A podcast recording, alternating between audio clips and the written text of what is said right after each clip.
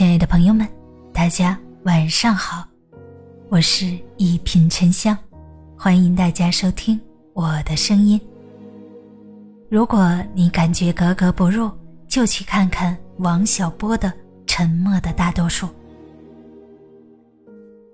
王小波的一生极其短暂，年仅四十五岁便猝然离世，但他思想深邃，寥寥数语。便击穿人性本质，说出了别人想说不敢说的话。在杂文集《沉默的大多数》中，他更是一针见血告诫世人：从话语中你很少能学到人性，从沉默中却能。假如还想学得更多，那就要继续一声不吭。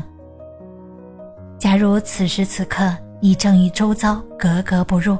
迷茫无助，不妨读一读这本《沉默的大多数》。认命不如抗争。王小波曾在自己的文章里塑造了一只拒绝被摆布的猪。最初，这只猪也有既定的命运：饿了吃糠，渴了饮水；春天来时谈谈爱情，到了冬天被送上餐桌。可他却不甘心被关在圈里。整日在外游逛。他甚至还模仿汽笛声，每天上午十点准时鸣叫。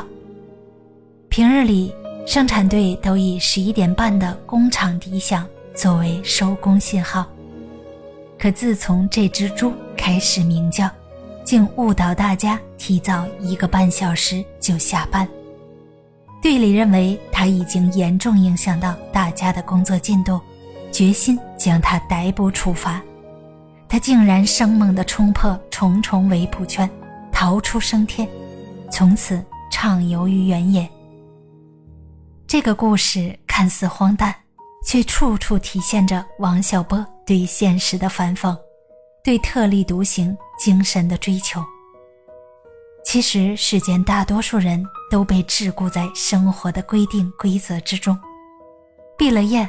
就该找个朝九晚五的工作，拿一份安稳的薪水，踏实过日子。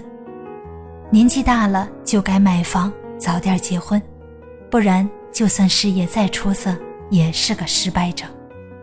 结婚了就必须生孩子，这辈子若没个孩子，人生便毫无意义。条条框框之下，有的人选择认命，躺平，任其摆布。而有些人敢于打破规矩，对命运展开反击。就像后来的王小波，宁肯顶着别人的异样目光，也要在农忙之余坚持看书、做几何题。高考恢复后，二十六岁的他顺利考上了中国人民大学。看过一句话：“我们活着不能与草木同腐，不能醉生梦死，枉度人生。”要有所作为，对生活认命只会浑浑噩噩，在泥泞的沼泽里陷得越深。不向命运低头，积蓄足够能量，才能以摧枯拉朽之势迎来璀璨的星河与光明。争辩不如沉默。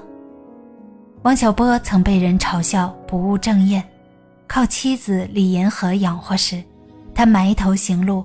用一部部作品来说话。面对别人的不理解，王小波没有去争论，而是选择了沉默。他不希望自己也像他们一样，只掌握了一些粗浅的原则，就以为无所不知，对世界妄加判断。水深不语，人问不言。鲁迅先生曾说过一句话：“唯沉默是最高的轻蔑。”口舌之争改变不了任何事实，唯有沉默胜过万语千言。不在别人的评价里乱了节奏，只管在自己的世界中韬光养晦，是一个人最大的成熟。不如沉淀下来，在复杂的生活里为心灵找一个安顿之所。大家好，我是沉香，祝你晚安。好眠，咱们下期节目见。